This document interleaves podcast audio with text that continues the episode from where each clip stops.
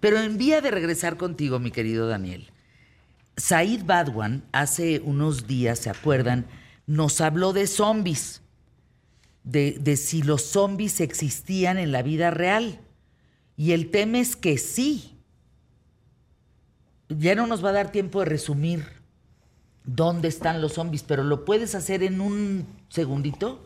La religión vudú, que así se llama una religión en África, crea estos zombies a través del uso de estas toxinas que hacen que estas personas pareciera que murieron y después son regresadas a la vida, pero con otros cócteles de algunas otras plantas que hacen que pierdan esta voluntad de resistirse a ello.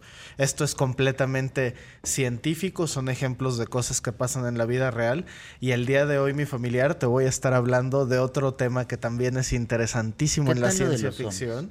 Pero ahora son vampiros. Exacto. ¿Existen los vampiros? ¿Cómo existen los vampiros de la vida real? Muchas veces todas estas cosas que eh, vienen en nuestras mitologías, etcétera, tienen una justificación de algo que ocurre en la vida real.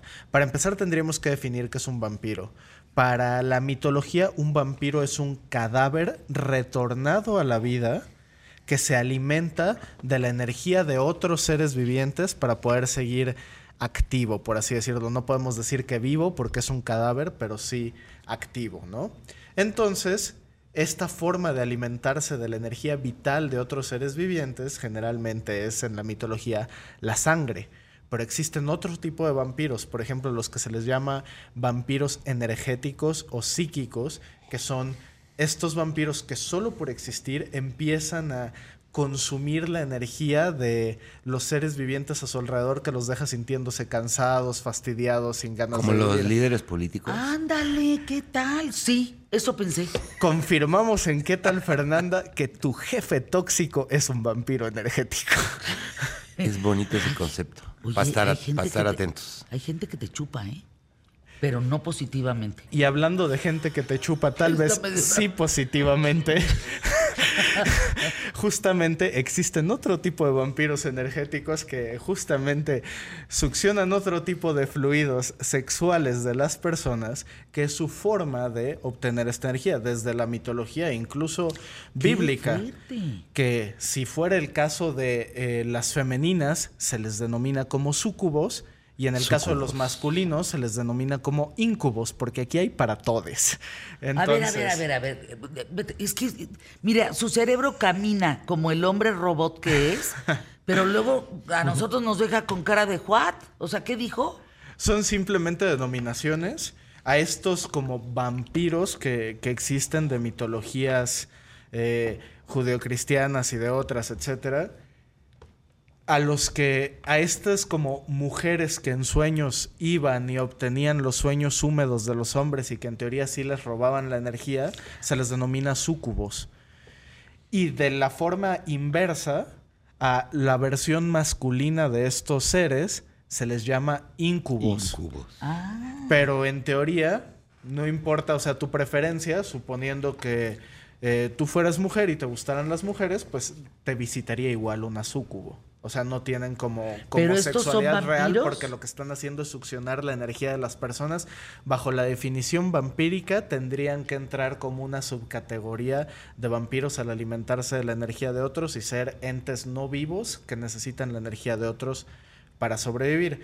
Aunque evidentemente la imagen que todos tenemos de los vampiros viene de la primera película de Hollywood de Bram Stoker. de Bram Stoker, de Drácula, que la representa Bela Lugosi, que hace esta mirada que... Seductora, por es- cierto. Sí, sí, sí, por Esta cierto, mirada claro. seductora que yo una vez intenté hacer y no me salió nada bien. Sí, no. Solamente Sí, no, me no, dijeron no. así como de... Qué raro. De, de- de- de- de- ¿Necesitas lentes? A ti sí te saldría, Jiménez. Por supuesto. A ver. bueno, el caso es que este Drácula de Bram Stoker está basado en una persona de la vida real, que es Vlad el Empalador, Drácula, eh, que es muy conocido por estas historias de allá en los años 1400. Chas, chas, tash. Este señor lo que hacía era que era muy sanguinario en todos los aspectos de la palabra. Entonces, agarraba a las personas de los ejércitos contrarios y en los primeros ejemplos documentados de guerra psicológica los desnudaba y los empalaba, literalmente los clavaba por el recto y no mucho, los dejaba colgando, se empezaban a desangrar y sufrían así, se tardaban días y Oh. días en No, morir. qué barbaridad, qué Entonces, tortura. cuando el ejército contrario llegaba a sus tierras y veía a otras personas así, les daba miedo y ya no querían pelear. Aparte, en algún momento alguien lo traicionó, es algo que lo dolió mucho, entonces cada que sospechaba que alguien lo estaba traicionando, lo mataba, le cortaban el, el cráneo y se bebía la sangre del cráneo. De ahí sale esta frase de beber sangre de tus enemigos derrotados, de este, de este hombre que al parecer su ex le hizo mucho daño y no ha ido a terapia. Oye. Drácula, por favor. Badwan, a ver, dime una cosa, por tiempo. Hay vampiros, sé que hay personas que en la vida real se sintieron vampiros. Así es, esto se le denomina el síndrome de Renfield, que es creerse esta idea vampírica y de que necesitas consumir sangre para poder estar bien. Hay un montón de eso. comunidades de gente que, que consigue esta sangre de forma legal. El famoso clan vampiro de. Kentucky. Exacto. Hay Ese un es- clan vampiro en Kentucky que busca sangre de personas para alimentarse. O sea, la gente está bien loca, man. Ese es uno de los ejemplos. También, ¿Qué es eso? idealmente, eh, esto es considerado una parafilia incluso de índole sexual, donde un montón de personas que se creen vampiros y que obtienen placer de consumir la sangre de otras personas, eh, la, la obtienen de forma consensuada de sus parejas. Entonces, si tú creías que tu novia te trataba mal, o sea, hay, hay- hay gente que literalmente le da la sangre a sus parejas, ¿no? Entonces, tremendo Sims lo que hacen hoy día por ponerla en, en- en frases de la chaviza. Hay un señor, no me acuerdo cómo le decían vampiro, Richard Chase, el vampiro, el que mataba gente, el, el asesino serial, el vampiro de Sacramento, el vampiro, alguna cosa así, que se bebía la sangre de las víctimas. justamente por Renfield en, en- en esta eh, clasificación médica que en realidad lo llamarían un trastorno psiquiátrico, por así No, decirlo, pero eso. pues no, no realmente tratable. El caso más interesante de vampirismo, si la verdad por tiempo el, el más interesante que me gustaría contarte es el de Elizabeth Bathory, la condesa sangrienta. Esta era una mujer que estaba obsesionada con la belleza y con mantener su juventud eterna. Le tenía miedo de caer y a dejar de ser la hermosa mujer que era. Aparte, era de la aristocracia muy rica, con mucho poder en Europa del Este.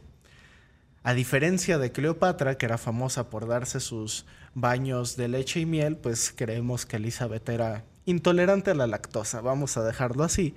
Así que prefería bañarse en la sangre de No. doncellas.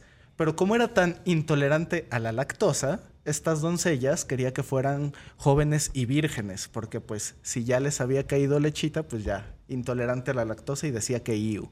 Así que esta mujer tiene el récord de ser la asesina mujer con más asesinatos de la historia. Así, récord Guinness Certified con más de 650 ¿Qué asesinatos. estás diciendo, Bad One?